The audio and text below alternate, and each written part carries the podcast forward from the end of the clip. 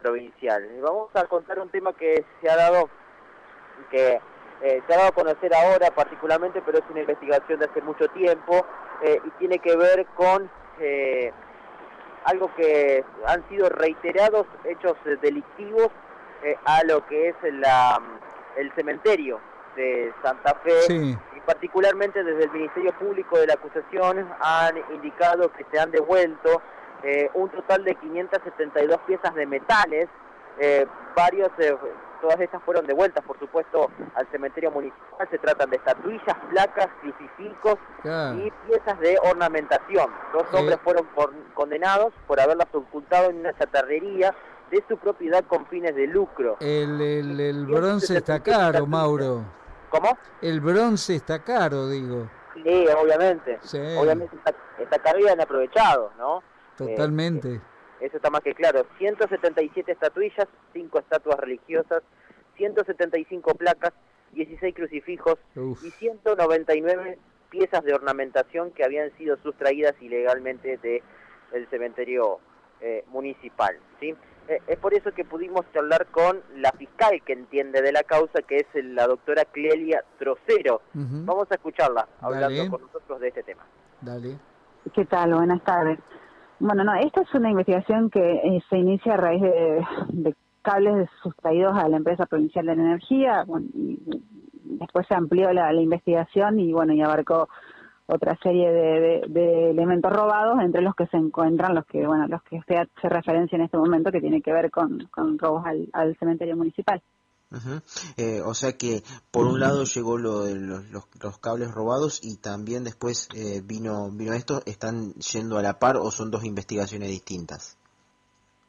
Eh, ¿Qué preguntas? Eh, en realidad, a la fecha aproximadamente llevamos con la Fiscalía unos 40 allanamientos con distintos resultados y con distintos, por llamarlo de alguna manera, descubrimientos no de cosas sustraídas y a veces, bueno, aparecen estas cosas que que bueno hacen que sea bastante positivo el trabajo y que recuperemos elementos sustraídos. Eh, casi siempre dan encontramos cables de telecom, de, de, la, de telecom sí también porque es otra asignación que tengo, de telecom, de la EPE y bueno, y a veces ocurren estas cosas que también en su momento me la habían asignado a mí, pero bueno, eh, esto se hizo, quiero aclarar que este allanamiento fue el año pasado cuando se recuperaron estas cosas. Eh, después de varias gestiones a través del Ministerio Público con la municipalidad, se pudo efectivizar la entrega el día de ayer. Perfecto. Eh, ¿Estas eh, piezas de, metales estaban en, perfecto estado? O sea, ¿estaban en el estado que deberían estar en el cementerio?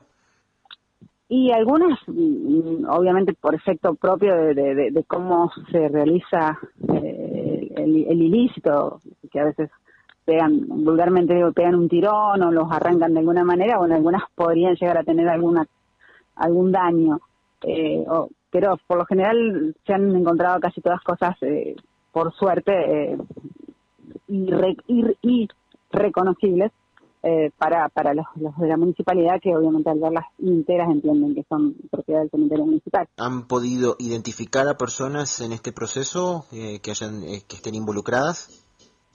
Sí, sí, de este, de este ya hay una condena eh, que se llevó adelante ahora en el mes de julio eh, por estos hechos. Eh, una, una, condena que obviamente por el delito de encubrimiento de robo calificado, que es la compra, si se entiende en este caso se detectó la compra de objetos que por sus características quienes los compran deberían deberían saber que son este, objetos robados, ¿no?